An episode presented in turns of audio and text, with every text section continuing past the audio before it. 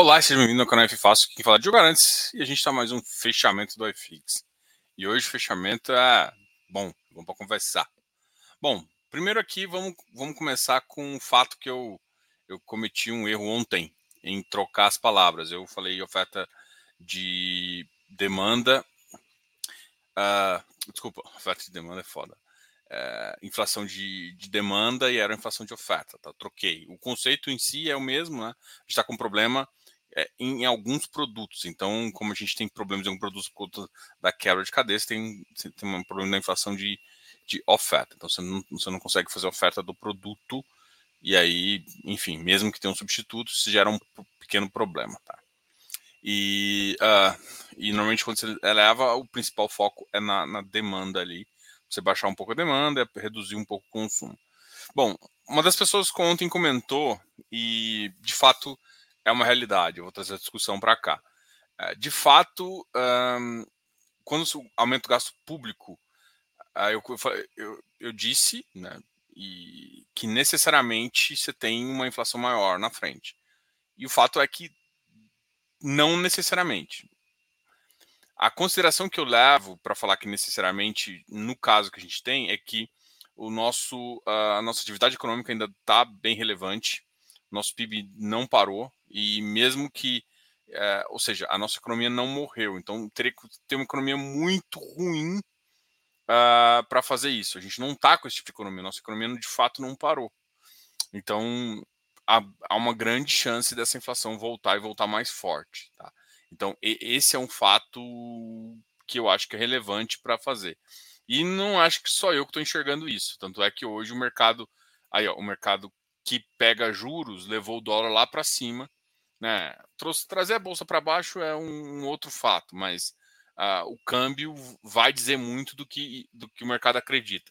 O câmbio desvaloriza por dois motivos. Né? Primeiro motivo é que dívidas mais altas você põe em xeque uh, a resolução fiscal do próprio país e também você uh, deixa desacreditar isso.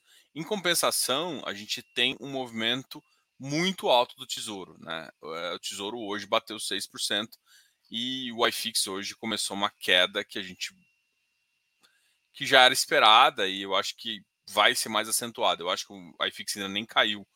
A gente está no pior cenário desde, sei lá, de dois anos para trás. E se você for olhar, em novembro do ano passado a gente bateu 2,500. E por algum motivo a gente não está segurando e hoje a gente está se segurando no 2,780. Então, assim, eu acho que tem chão para cair, tá? Uh, talvez não todos vão cair. Eu acho que como a gente já está no fim da, da, subida de juros, uh, isso pior já assustou as pessoas. Então pode ser que caia menos, tá? E, isso, é um, isso é uma consideração que a gente faz, né? Alguns ativos. Só que eu acho que nem tudo é, dá para se resolver. A gente tem vários problemas para serem hoje, por exemplo. Aí o petróleo começa a cair, dá uma arrefecida. Isso, assim, isso tudo vai ajudar.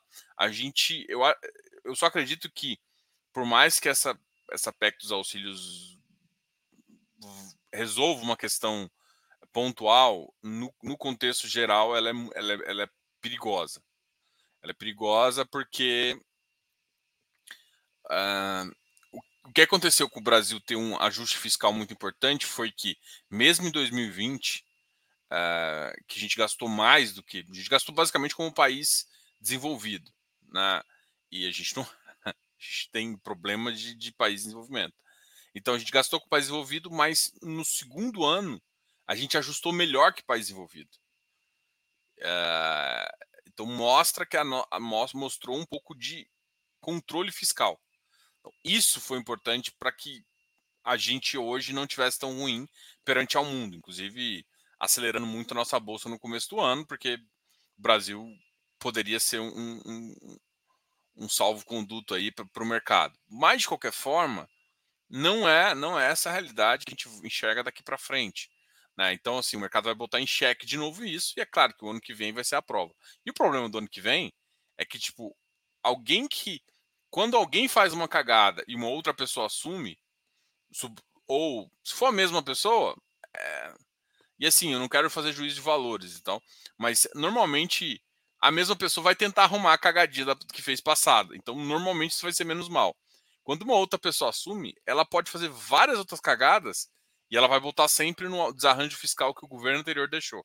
Então, é perigoso isso, sabe? E é por isso que eu acho que trocar a inflação nesse sentido é muito mal. Você trocar o, o, o, o presente agora, eu entendo que o presente está complicando muita gente, mas, enfim.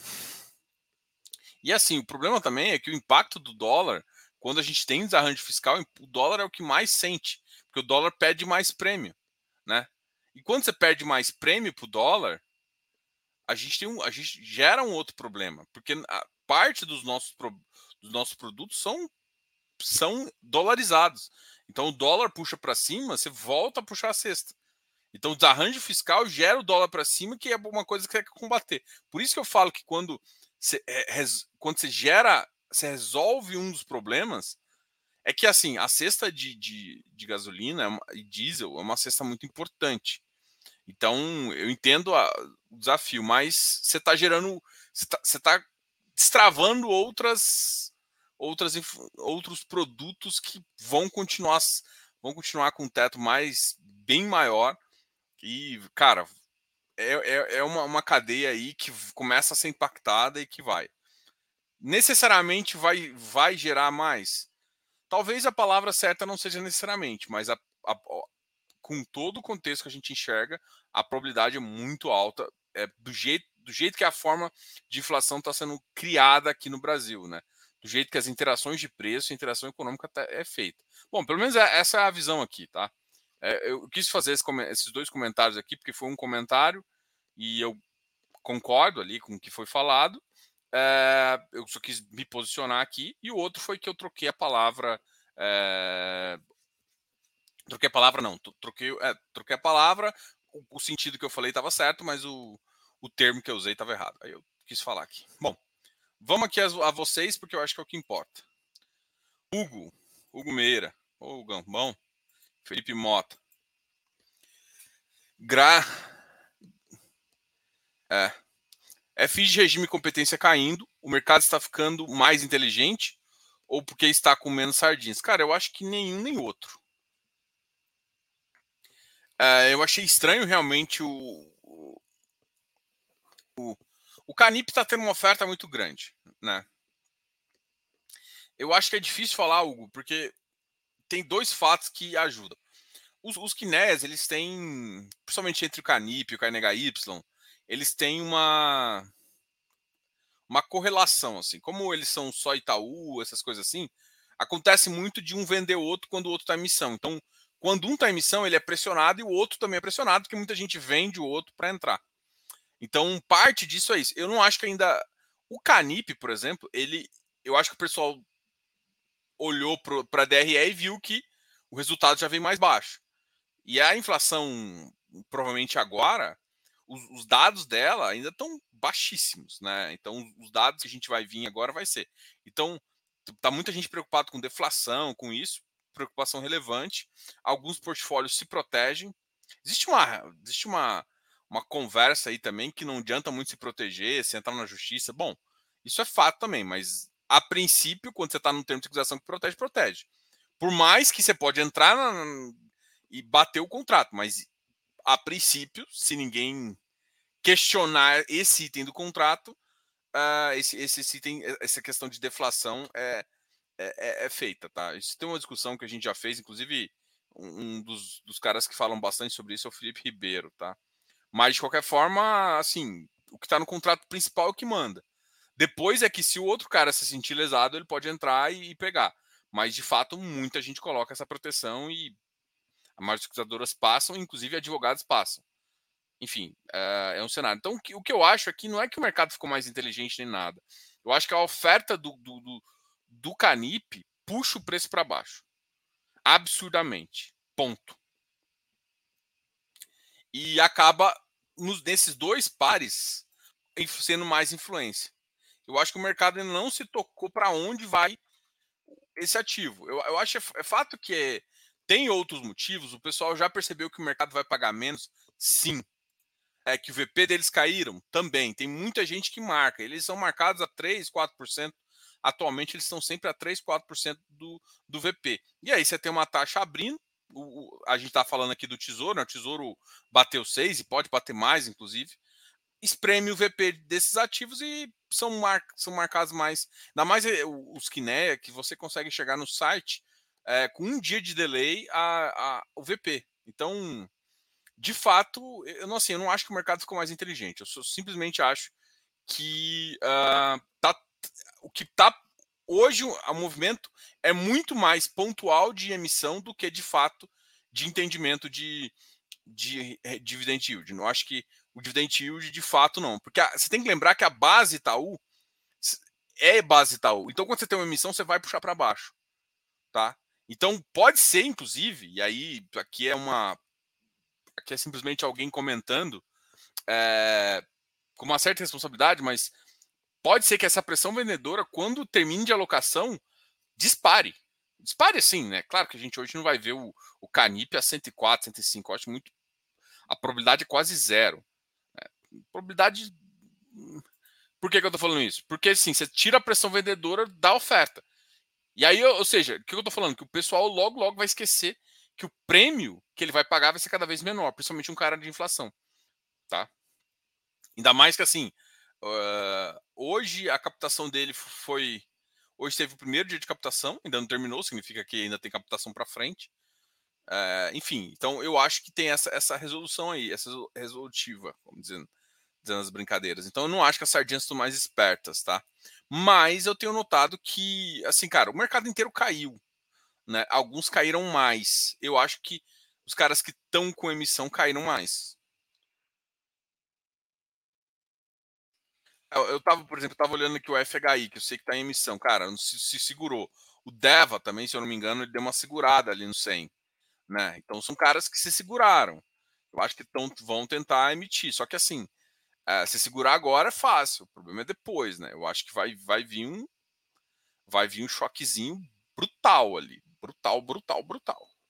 Tá? Então, de fato, é, eu não tenho um um, um, eu, eu acho que, que as of, essas ofertas estão vão ser bem complicadas, né? O que o mercado hoje está dizendo em relação a, a, termos, quando você tem um IPCA mais 6 fácil no tesouro, dá uma complicada aí para o mercado. Ainda mais que. Será que vão conseguir repassar essas taxas tão fáceis?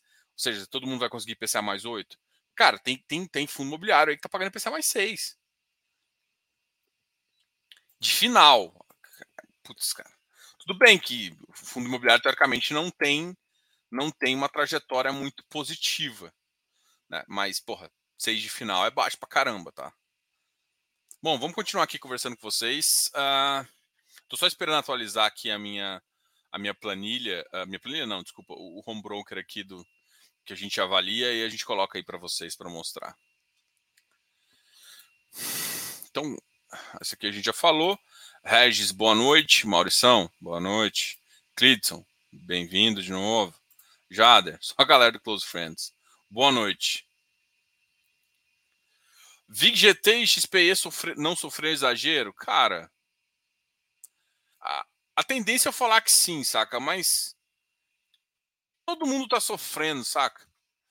Assim, é, é muita loucura ver um VIG GT a 66, assim, sabe? pela qualidade do portfólio e tal. Porque assim, ele, ele. Só que parte do princípio que o mercado precifica dividend yield e tem espaço para cair. Absurdo isso, é absurdo, mas por que, que o, o, o XPE caiu menos? Porque o XPE paga mais. Simples assim. Se, por exemplo, duas, duas coisas que eu tenho falado. Olha, o mercado segurou a taxa. A gente está muito próximo da, desse fim dessa taxa.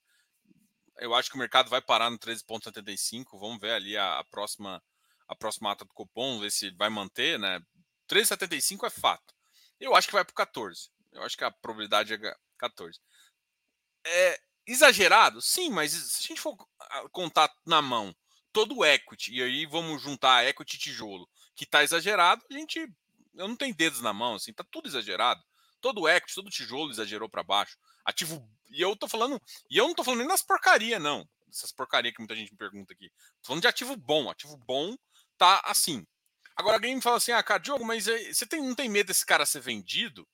Cara, medo não, cara. Eu tenho, acho, se vender, se eu achar bom. Se o VIGGT de repente vender dois ou três ativos, sei lá, e liquidar metade do fundo, cara, o VP do cara é 96, velho.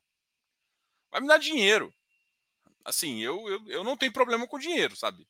Menor, eu gosto.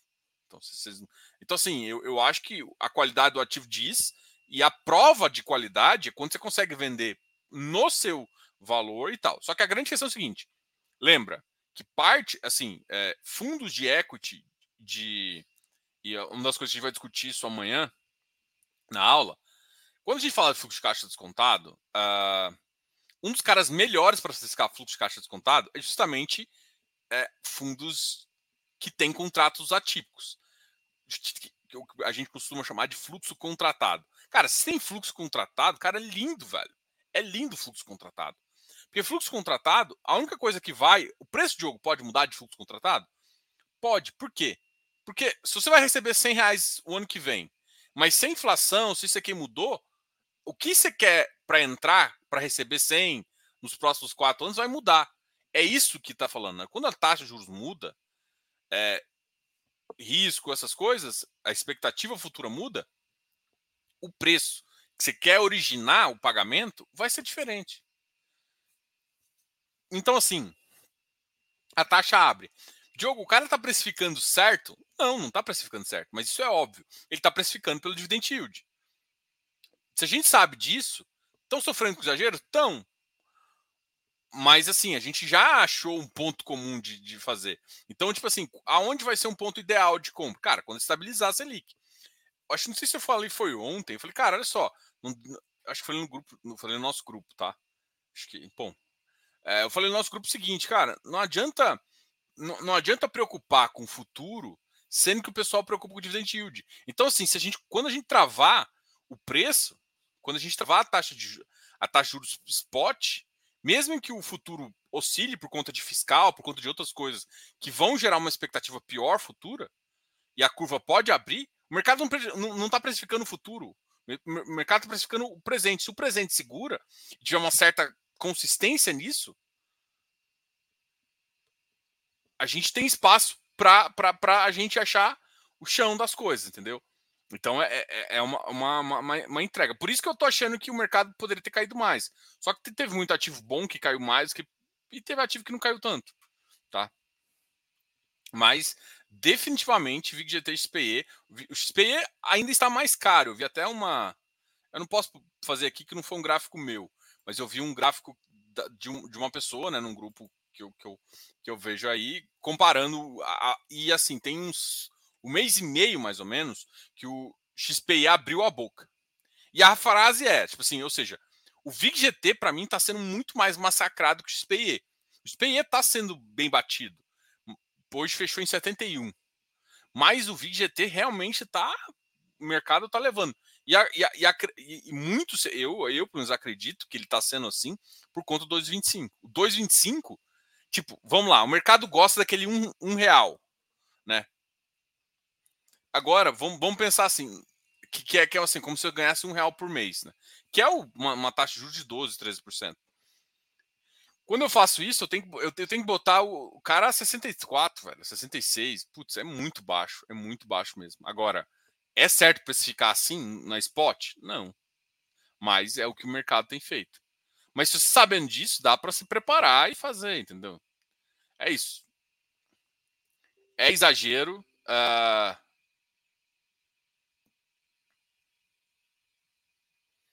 É exagero total. O mercado. Mas o mercado tá lá, entendeu?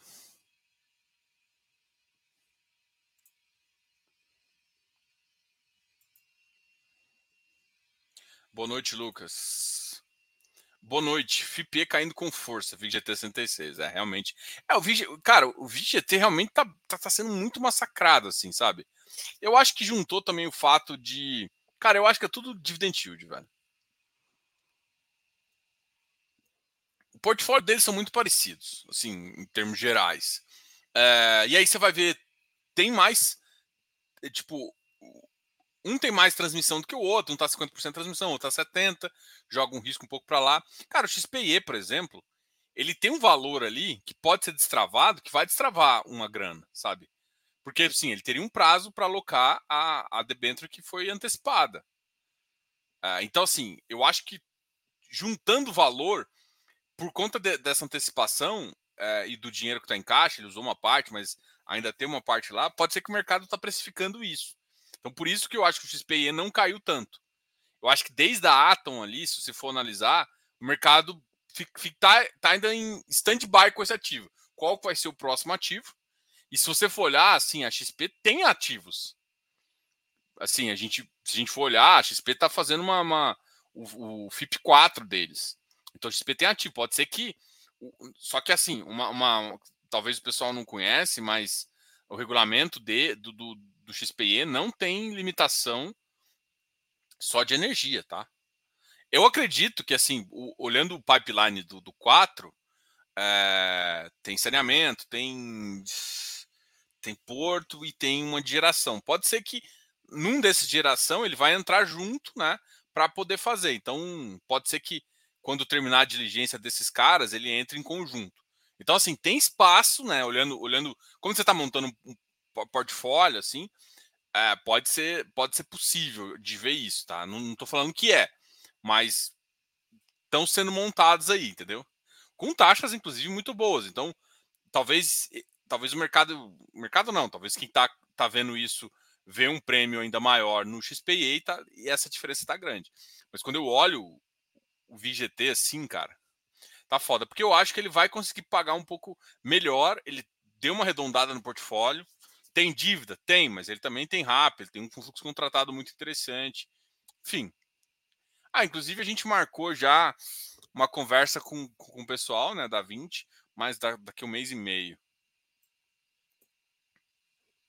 E deve sair o relatório, né? Eu acho que o relatório é uma das coisas que todo mundo quer ver também. Principalmente se sair com as informações que eles falaram que iriam soltar. Diogão, tem o juro 11. A amortização anunciada hoje precisa diminuir do VP. Precisa. Ah, poderia esclarecer esse caso? Cara, do jeito que eles fizeram, precisa, tá? Só que assim, tem que tomar muito cuidado, assim, tome, é, aonde você de fato vai ter que mudar o seu PM. Você só muda seu PM uh, para o imposto de renda do anual, porque teoricamente você não precisa ficar sabendo o seu PM, tá? Então, no geral, você não precisa, porque Uh, porque basicamente é o seguinte: quando você vai declarar, é tudo isento. Só que quando o rendimento vem declarado para você pelo informe, o ganho de capital você tem que informar. A grande questão é que quando você vem a amortização, ele abate o FP e aí entra mais em ganho de capital, que é isento também. Então, você teria, teoricamente, sim, teria que, que fazer esse, esse, esse ajuste. Não que isso impactaria nada na sua vida, mas sim, você teria que fazer isso. E se eu não fizer, Diogo? Sendo bem honesto, assim, bem honesto, não vai dar em nada. Sim. Uh, por quê? Porque você, o que, que, que, você, que você tem que fazer de forma quando você faz, por exemplo, em fundo imobiliário? Você baixa seu VP. Uh, ah, desculpa, você baixa seu PM. Você baixa seu PM, você vai lá no, no bens e direitos e baixa. Porque o que, que é o que, que é o bens e direitos? É o número de quantidade de cotas que você tem vezes o seu PM. Então, quando você baixou seu PM, você, o seu patrimônio diminuiu. Tá?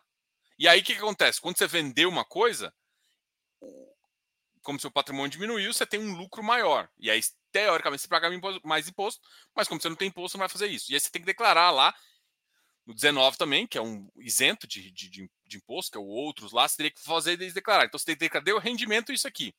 Agora, se vem como rendimento ou vem como isso, do ponto de vista. Tem diferença, o correto é do jeito que eu estou falando, mas sendo bem prático, você teria que ter uma, você teria que ter uma porcentagem muito alta para que isso seja um problema para você, tá? Claro que assim, vamos lá, vamos ser nerd, vamos ser nerd. Então você vai baixar seu PM. É, eu estou falando aqui a, a parte prática, é, a parte teórica. Diogo, na prática você faz isso? Não. eu deixo o barco tocar, filho. Não mudo, não. Porque, assim. Foda-se. Mas assim, eu tô, eu tô ciente do risco, eu sei o que. Uma coisa é eu ensinar o certo, o certo é isso. Você faz? Não. Eu sou honesto aqui. Não faço. Nem vou fazer. Porque assim, a referência. Porque assim, na verdade, eu teria que. Um eu declaro a renda, né? O rendimento que vem do informe, que vem do negócio, o outro eu tenho que declarar o que eu ganhei de capital. Entrar como renda, entrar como ganho de capital, tanto faz. Tipo, é, é a mesma linha para receita, assim. É claro que eu tô falando que o correto é fazer, mas eu tô falando que aonde pegaria essa diferença. Então é, é muito difícil de pegar. ai, ai. Brasileiro é foda, né? Eu tô querendo dar o jeitinho aqui. Pô, putz, tem que... Porque, na verdade, não tem aonde lançar. Porque, teoricamente, é o seguinte: de quem que você está ganhando dinheiro? Você, teoricamente, você está com contrapartida no mercado, não, não no fundo. Tá. Mas é isso. Diogo, em que momento os FIs de CRI high grade como KNSC se recuperam da marcação mercado? Cara, quando a curva fechar. Assim, a curva tá abrindo. Quando a curva fechar, eles recuperam. Só que o CPTS tem que tomar muito cuidado que o CPTS não é só marcação a mercado, tá? O CPTS tem FOF no meio. Então o CPTS ele sofre duplamente. Ele sofre pela marcação a mercado e pela marcação do, do iFix, né? Como ele tem uma carteira grande de fundos imobiliários, ele sofre. Então, teoricamente, o CPTS sofre mais que o KNC, só sofre a marcação a mercado. Ah, e quando isso vai acontecer? Cara, primeiro estabiliza, estabiliza juros, estabiliza juros futuro, e a partir disso, quando o mercado começar a poder baixar a taxa, você vai ver essa inflexão. Mas vai, assim, não está num, num, breve cenário semestre. Semestre, esquece esse semestre. Para o próximo, putz, também acho difícil. Eu, eu esperaria ali para os. Se fosse, não é nem uma, uma, uma, uma, uma fechamento rápido ali, um fechamento ali por volta do segundo semestre a de 2023, tá? Aquela amiga que gosta de Xpin agir deve estar comprando muito. Todo dia o valor da cota cai mais. Deixa eu até ver o quanto que tá o Xpin hoje. Nossa senhora. Nossa, nos últimos cinco dias caiu três. Vamos ver se. O cara vê nos últimos. Caramba, tá na mínima da mínima da mínima da mínima da mínima. Vou ver nos últimos. Cara, ele caiu. Ele tá com preço abaixo do que ele tava em 2020, velho. Em 2020, no pior da crise, ele ficou em 88. Hoje ele tá em 72. Realmente. E aí, Leandro Almeida, tudo bem? Diogo, para FIPS de dívida, não corremos os riscos de quando as cotas chegarem a VP novamente, os gestores enfiarem a emissão no mercado, utilizando o custo resultado acruado. É porque assim, tem que tomar cuidado. O resulta resultado acruado está no VP. Então, se o gestor esperar até o VP, uh, ah, não tem risco de você socializar parte do seu resultado. Tá? Então, tem que tomar cuidado. Por exemplo, o BDIF está tentando fazer uma emissão. O VP dele, deixa eu até confirmar aqui. Eu vou pegar aqui no site dele, BDIF. Espera aí.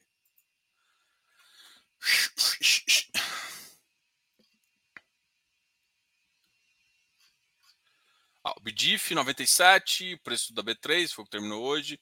Cota patrimonial 100.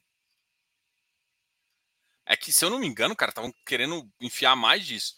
Agora, se pega a cota patrimonial 100, mas ele, ele consegue colocar no máximo R$ reais de, de VP. Se ele faz uma, uma, emissão a 98, aí ele está te amassando o custo. Ou seja, se o gestor te faz uma emissão AVP, você não, você não tá ganhando nem, nem saindo nada. Nem fede nem cheira para você, sendo bem honesto, Henrique. Não fede nem cheira. Se o cara faz. Só que assim, não fede nem cheira entre aspas, né? Porque se o cara, por exemplo, Cadif. Cadif é o exemplo de, de, eh, de bom moço, vamos dizer assim, né? É, o Cadif vai fazer uma missão agora, provavelmente vai no VP, né? Assim, a Kinea faz isso muito bem, né? Inclusive, acho que a gente vai conversar amanhã com eles. É, é, o, beleza, a gente faz essa missão cara bota mais 1.3. Então, tipo assim, a emissão tá. Um, o VP dele deve ter baixado mais. Até isso é importante, tanto que a dívida dá sorte. Porque quando, quando abre a curva, o VP cai. Então o spread fica maior. Isso, quando o spread fica maior, o preço secundário esquece o spread baixo, o mercado dá uma, dá uma aliviada. Então, tipo assim, o Cadif pode estar com VP, assim, no, eu olhei da última vez, estava 134. Com a curva batendo 6, ele deve estar ali no 133, 132. Já esse 133 mais 1,3 de taxa está com 135. Então, assim, não socializa nada. Então, assim, ele está tá comprando a VP e depois ele amassa o secundário. E outra, no momento, seria importante. Uh, seria importante você. Uh, seria seria muito importante você fazer emissão. Por quê? Porque você consegue pegar taxas maiores. Veja o caso do, do juro, veja o caso do CPTI. É assim, o CPTI não sa saiu, tá? Mas você vai ver que esses caras que fizeram emissão agora vão melhorar a taxa fortemente. E isso vai ser, para mim, bem importante para quem quer continuar nesse negócio. Então tem que tomar muito cuidado. E assim, os, os FINFRAs são muito legais, porque é VP, VP e resultado. Então, tipo, tá acruado, tá no VP. Então, se o VP 98, o cara fez uma emissão 98, fechou a conta, vida que segue. Se ninguém perdeu nada. E aí, normalmente, a emissão é bom para os dois lados, porque o cara entra numa taxa e, assim, o gestor consegue comprar mais coisas boas com taxas boas. Porque, tipo assim, cara, olha, aí, diferentemente de um CRI que tem um máximo ali, não sei o quê, cara, no mercado ali é spread da B cara vai, vai emitir, esquece, é spread da B. Então, se o cara pedir um, um prêmio de 250 base point, é 250 base points. Se a B bater 7, o cara vai pegar 9,5 uma taxa high grade. Não tem choro nem vela. Quando você. Nos CRIs agora está um pouco diferente. Só que assim, você tem que só olhar se o balanço suporta. Mas normalmente essas empresas suportam. Uh, o, cara vai, o cara vai fazer, entendeu? Então, tá bom de fazer. Então, assim, só que assim, gente, risco de emissão em ó, fundo fechado. Vamos dizer os riscos para parar de discussão, porque sempre vai ter esse risco. Qual que é o risco de fundo fechado? Primeiro risco e o maior, negociação. Ou seja, você não conseguir sair no preço que você comprou. E aí vamos supor que você comprou no preço de VP, ele ficar mais barato, mas ele pode ficar mais caro. Então assim, ou seja, no, no momento pior do mercado, você não consegue sair no preço. Então, primeiro risco de fundo fechado, que é fundo imobiliário, FII, infra, FI, Fiagro, FIPE, qualquer fundo fechado que a gente está falando, FIDIC também, qualquer fundo fechado que a gente está falando, o risco é de, primeiro risco de negociação. O segundo, e talvez mais, ninguém acha, avalia como risco, mas para mim um dos maiores riscos é o, é o, risco de emissão. O risco de emissão de não ter taxa boa, risco de emissão de, de ser dilutivo. Com essa emissão do jeito que está, como você fala atrás que vai ser o VP e você demora a marcar um tempo e está uma oscilação muito grande de taxa de juros, você pode estar tá perdendo. Então, o risco de emissão ele é tão importante. Então, é, risco de emissão abaixo do VP, tudo isso, para mim, contempla é, risco de fundo fechado. E assim, o que, que você pode fazer? Nada. O que você pode fazer é o cara que chega e fala assim: eu não faço abaixo da emissão e não faz, você privilegia ele. O cara que faz abaixo da emissão, o que faz, uh, faz abaixo do VP, você, você tem que sair do cara. É isso. Assim, não tem muito segredo. Então, ah, vou ficar sofrendo porque tem esse risco. Cara, e todo mercado tem esse risco. Todo mercado. E pode ter certeza, quando tiver ágil na cota, quase todos os gestores vão querer emitir. Isso é natural, cara. Imagina, você está vendo ágil na cota, você consegue uma operação. Na... Só que assim, o, a, o foda é que, num dado momento, vai ter ágil e as operações não vão ser tão boas quanto do portfólio. Aí que normalmente começa a sujar o portfólio e é um pouco pior, saca? É esse assim, ou seja, quando o mercado tá caindo, o VP tá subindo. Então, assim, parte do prêmio seu fica no VP, então vai ficar subindo. Então, as emissões com mais caras também, mas se tiver um ágio em relação ao VP, é, o cara vai fazer, entendeu? Então, eu não acho que ficar torcendo para isso não acontecer, eu achar que isso é um risco, cara, é, é, é um risco? É. Mas você tem que estar ciente dele desde o começo. Por isso que hoje em dia, quando eu olho para esses fundos, cara, eu não vejo esse fundo sem fazer aquela brincadeirinha, né? Quando o mercado dá uma esticada demais, porque assim, cara, hoje em dia, quando o mercado estica, você tem duas opções. Ou o gestor vai pegar o dinheiro, ou você pega o dinheiro. Como assim o gestor vai pegar? Porque o gestor vai usar aquilo lá para emitir. Ele vai ajustar o ágio para emitir. Então, assim, você tem duas opções. Ou você pega o dinheiro, ou o gestor vai pegar.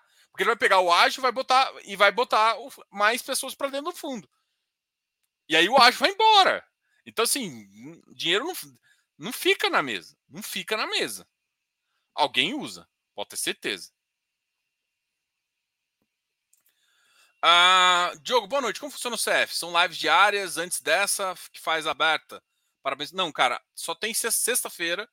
A gente tem uma, uma, uma, uma conversa, nenhuma live de fato. Talvez vai ser uma live também, mas a gente tem uma conversa no grupo, né? Uma conversa de uma hora, uma hora e meia. Normalmente é de uma hora, tá? E a gente tem um grupo, né? Um grupo que a gente conversa de, de investimento 24 horas por dia, sete dias por semana. E uh, fala de estratégia, fala de, de tese, o pessoal pergunta. Tem também o GDI, que é um aplicativo onde você tem umas informações sobre alguns fundos, né? Onde tem preço teto, target 1, target 2, para você, você ajudar a se nortear para fazer compra. Então, o Close Friends é todo esse pacote, né? É, são, são as conversas, são a, a, interação com o grupo fechado, mais o GDI com a informação dos fundos, entendeu? Então, tudo isso é o GDI. É, cara, sugiro que gost, curtiu essa ideia, assim, pá, um mês custa 35 reais. Vai lá, pega o cartão, paga lá e tal. Baixa o aplicativo GDI, chama área, vai na área de membros, contrata a área de membros, aí você vai ter acesso a tudo isso. Vai ver como é que é o grupo, se gostar, faça, faz aí o anual, que eu acho que é sempre muito mais interessante.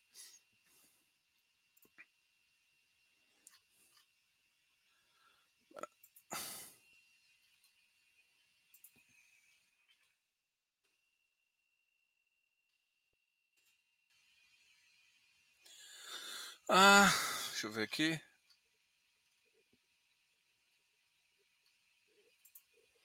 Diogo, me passa a sua visão sobre um ponto de vista. Por mais que o VRTA, por exemplo, exista há um bom tempo, estava vendo que a cota nunca teve nesse patamar. O que tem de diferente no ciclo atual? Cara, a gestão. A gestão é ruim? Não. Pelo contrário, eu acho uma gestão boa. Mas a gestão mudou o fundo. A gestão mudou o fundo. Enquanto o cara, o VRTA, ele tinha taxas middle risk. Ele tinha taxa middle risk, ele tinha taxa de IPCA mais 8, ele, ele puxava muito mais risco. Transformaram o VRTA num fundo high grade. E high grade por high grade, ele paga uma taxa menor que o do, do Canip. Para que correr? Para assim, eh, o VRTA, assim, para mim, eu, eu, não, entendi muito bem o que fizeram com o VRTA. Assim. Sendo bem honesto, assim. Ah, não. De fato, cara, desculpa, mas eu, eu não sei o que fizeram. Por que, que fizeram isso com o VRTA? Porque o VRTA era um ativo. Pra você ter ideia.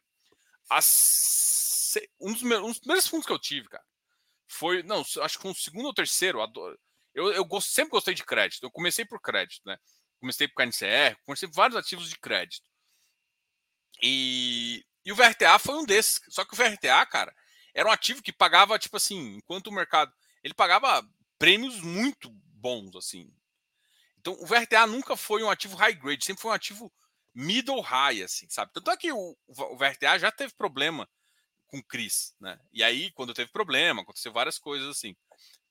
Então, assim, uh, o que aconteceu de agora para trás foi que o VRTA fez algumas coisas que eu acho que deixou o público insatisfeito. Demora na alocação, alocação lenta pra caramba, né? demora e lenta. É, e as taxas que vieram, cara, foram muito baixas. São, são taxas com prêmio, assim, hoje, acho que de final o cara paga IPCA mais 6. E eu acho que nem sei se é de final ou de taxa de carteira.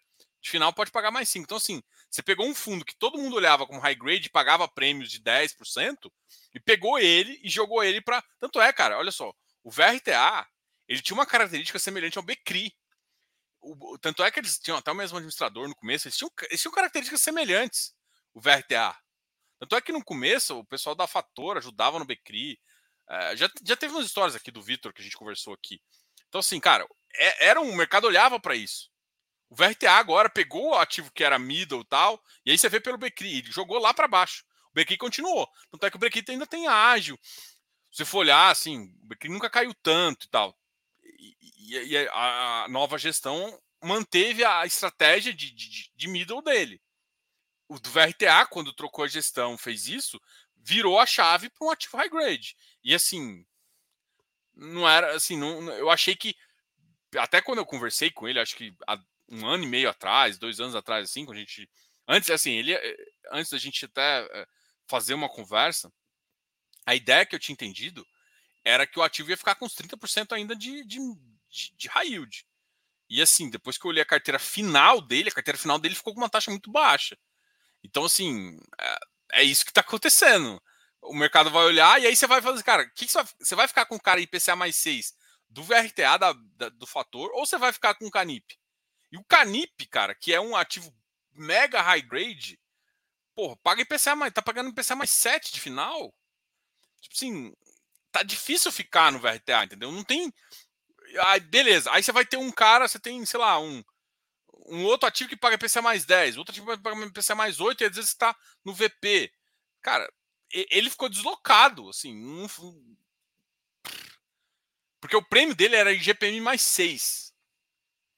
E aí o mercado, assim, nunca. Assim, aí tem uma época que não conseguiu mais GPM, conseguia colocar ele numa carteira de 8 e ele não comprava performance. Mas enfim, é, o que eu acho que justifica é isso. Eu acho que teve um, um desgaste muito grande nas duas últimas emissões, muito grande. Eu acho que ficou muito tempo com, com, com uma emissão. Esse desgaste gerou, para mim, inúmeros problemas.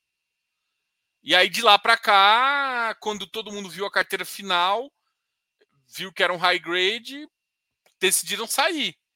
E aí, ou seja, e aí espreme mais a cota. Uh, Fábio Erasmo, como faz para pagar Close Friends? No Hotmart não consigo. Cara, baixa o aplicativo, chama GDI Invest. O, o, hoje em dia, o, o, Close Friends ele só entra é, pelo, pelo, pelo GDI. Né? O GDI é o nosso aplicativo que chama GDI Invest. Inclusive tem a área de membro, então de qualquer forma você tem que baixar o, o aplicativo, tá? Até pelo YouTube, eu, assim, tem muita gente que assinou pelo YouTube. Eu, hoje em dia eu prefiro. Provavelmente do YouTube uma hora vai, vai sair, porque do YouTube não é legal aqui, esse, essa área de. Essa, essa questão. Porque eu não recebo e-mail da pessoa. A pessoa às vezes não tem uma noção. Ah, não, uso o mesmo e-mail que eu dei do YouTube. O YouTube não me passa e-mail. Tem um monte de, de, de, de clientes que era que são assinantes aqui, eu não recebo. Eu tenho que entrar em contato com a pessoa para pegar o e-mail. Então, para eu, eu ficar mandando um forecast de, de informação para todo mundo, fica para mim fica difícil. Entendeu? Então, por isso que assim, o YouTube é bom como é, comunidade, quando você vai gerar vídeo para o cara assinar e tudo mais, mas as informações do cara não vêm para mim. Então, eu não consigo saber o e-mail do cara básico. Eu não sei o e-mail. Então, na hora que eu quero comunicar com o cara, eu não consigo. Bom, a melhor forma que a gente vê é você entrar, baixar o chama GDI Invest. Você pode baixar na Apple Store ou na Play Store, tá? E aí você vai entrar lá, vai, vai fazer o cadastro, vai confirmar seu e-mail, vai entrar lá e aí vai ter várias abazinhas lá. E uma aba vai ter de produtos e, e, aí você vai poder conseguir adquirir o, o Close Friends, tá? A única coisa que eu, que, que eu comento é, é para o mensal não tem boleto, apesar de aparecer lá, não tem boleto, tá? O boleto é só para o anual. Logo, logo a gente vai colocar Pix também, mas por enquanto vai ser isso. O mercado é taxeiro. VGT uh, ah, paga trimestral e ainda não paga um real por mês. Precifiquem. FIs, FIs ou as ações? Cara, as dois, velho. FI, ação, infra. Cara, eu, eu uso todo o meu. O, todo o tipo de informação, todo todo tipo de ativo que pode me gerar mais valor. Eu acho que a ação pode me dar, gerar um valor de, de, de ganho de capital, mas vai me dar um valor no curto prazo. Então, eu, eu gosto dos dois, cara. Eu acho que quem escolhe demais um ou outro perde o benefício, não da diversificação, mas do, do, do da estratégia. O que me importa é a estratégia, é ficar. Por exemplo, quando o mercado está caindo, eu caio menos. E quando o mercado está subindo, eu aproveitar a subida. Então é isso que eu que eu acho que é mais interessante, sabe?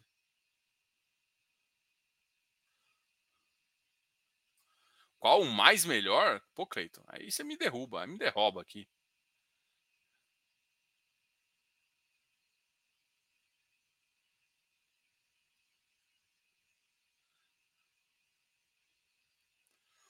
O que é prêmio de locação? É você pagar para o vendedor se o cara conseguir alugar rápido.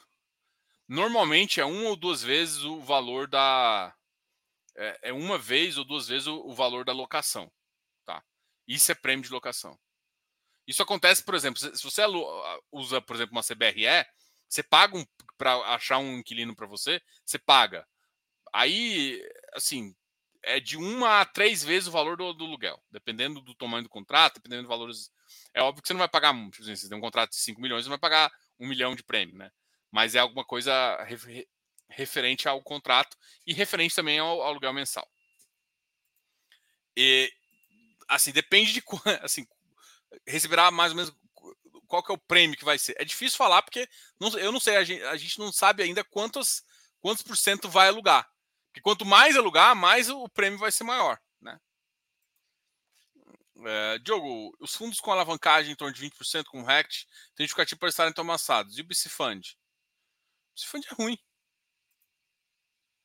Não é ruim assim, cara. O BC Fund ele tem para mim, ele tem problema de performance, ele, ele entrega com uma taxa alta. Ele não. Assim, não justifica. Ele é um FOF, velho. FOF tá sofrendo. Ah, não. O BC Fund Office tá falando, né? O BCR, o BRC, BRCR. Cara, o BCR ele também tem uma alavancagem e ele não é bom, cara. Ele tem um mercado, ele é ruim. O BRS é ruim. Quando você falou BC Fund, eu esqueci. É porque eu confundi isso quando eu era comer. Uh, BRCR é ruim. Tem portfólio bom dele? Tem, sim. Ele tava, ele tava fazendo. Para mim, o BRCR, BRCR tava melhorando o portfólio. Aí, de repente, sujaram de novo o portfólio. Mas ele tem alavancagem também, tá? Diogo, e essa venda do galpão do XP é ruim? Não, é bom. Toda venda é boa.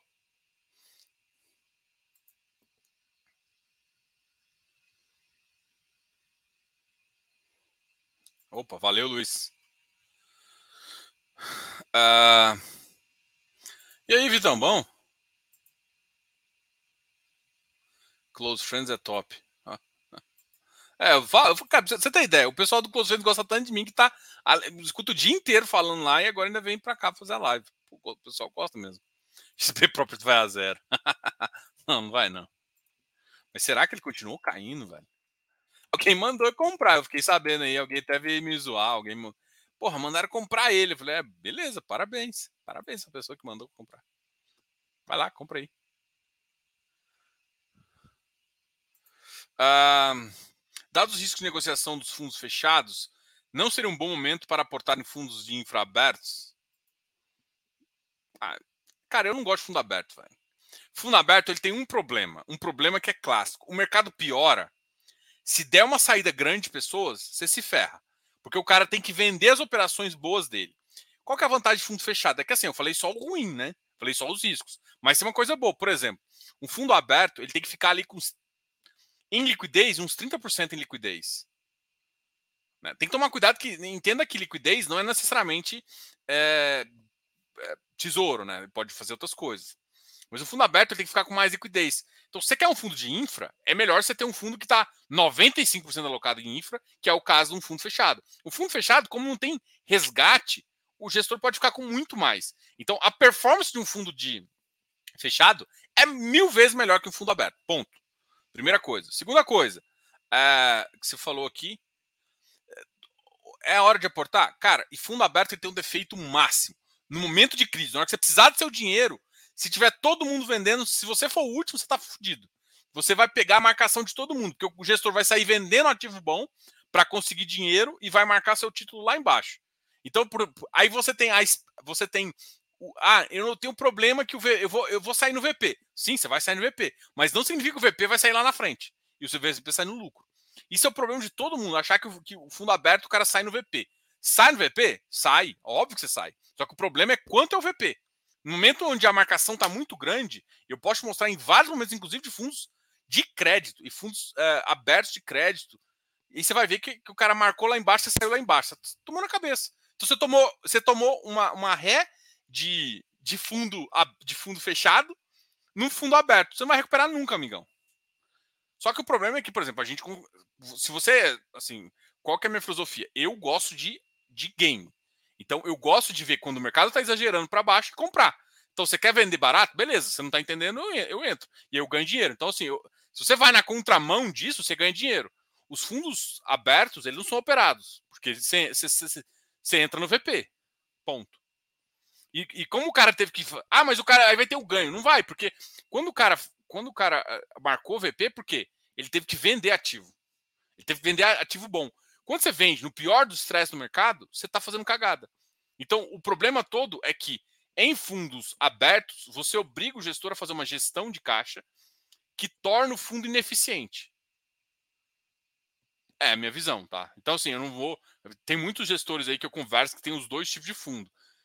Eu acho que tem bolso para o cada, mas eu acho que na hora, no momento do aperto, quando você passa por crise, isso vai acontecer. Pode ter certeza.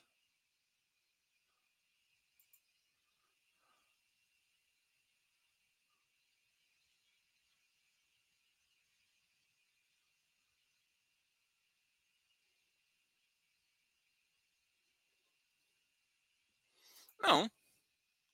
Eu concordo que o resultado claro está no VP, mas a questão é que o.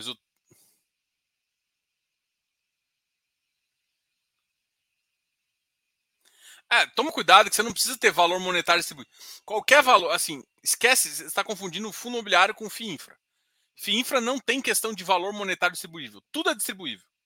Todo resultado é distribuível. Porque o fundo, a contabilização dele não é, é a mesma contabilização de um fundo uh, aberto. É CVM 555.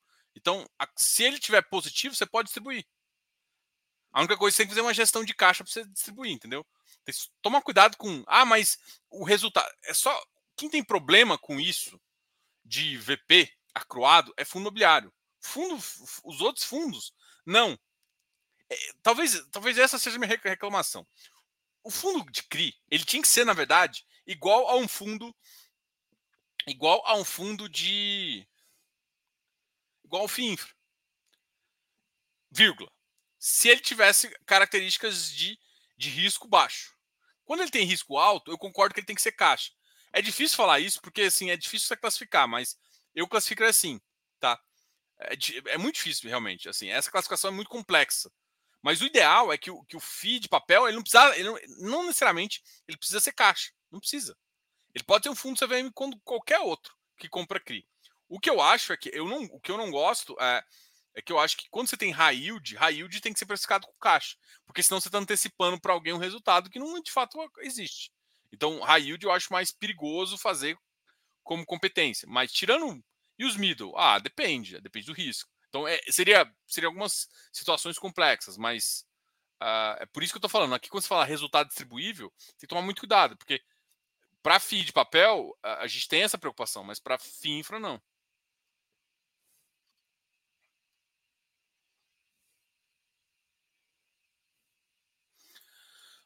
Ah, até que ponto vale correr risco de renda variável nesse atual mercado? Cara, cara, essa pergunta é meio inocente, assim, sabe? Tipo, sempre vale correr risco.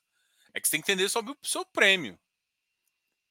É que o problema todo, eh, Enéas, e eu vou, não, não vou dar jus ao seu nome, mas, cara, existe um problema sério que é as pessoas não sabem o timing de entrada, Enéas.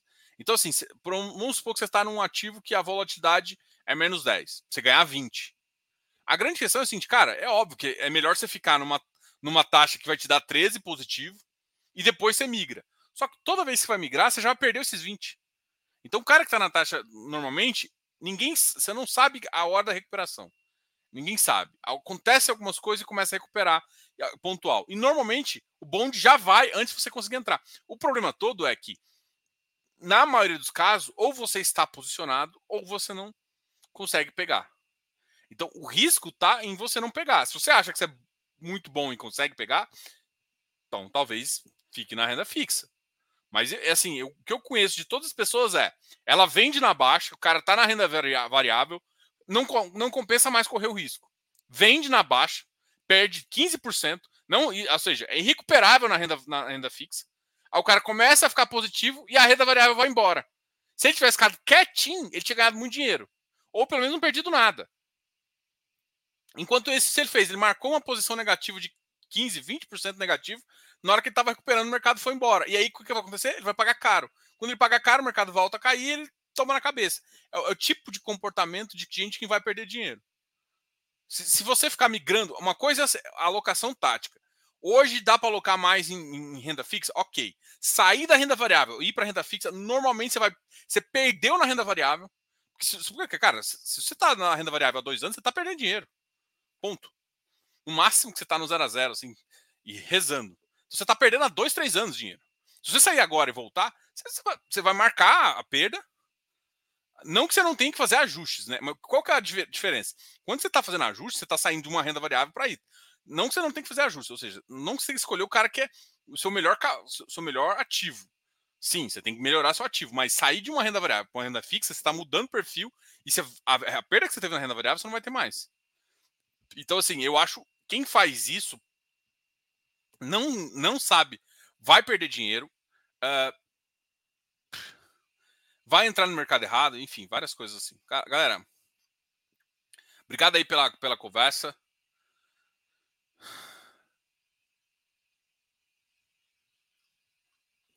Uh, amanhã vai ter uma aula bem interessante. Ah, fala, Diogo, só respondendo aqui. Você acha que o CPTS em carteira? Eu não, eu não respondo exatamente isso, porque tem que fazer consultoria para explicar. Você classifica ele como middle? Não, eu classifico ele como high grade. Ele, ele, tem, ele tem características high grade. Ele consegue pagar um pouquinho mais por conta do giro de carteira e, e o que ele faz, tá? Mas ele é um ativo high grade, tá? Essa é a característica dele. Galera, obrigado a todos. Deixa um comentário aqui embaixo que a gente falou hoje. Uh, enfim, vamos trocar ideia aí. Ah, amanhã vai ter a aula espetacular de, de fundos. A primeira aula, porque assim, a gente está fazendo um curso, né? Quem se inscreveu aqui, eu vou até deixar o. Vou até deixar aqui, curso de infra. Peraí.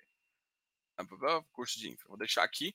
Para quem quiser se inscrever no, no curso de infra, se inscreva aqui, tá ok?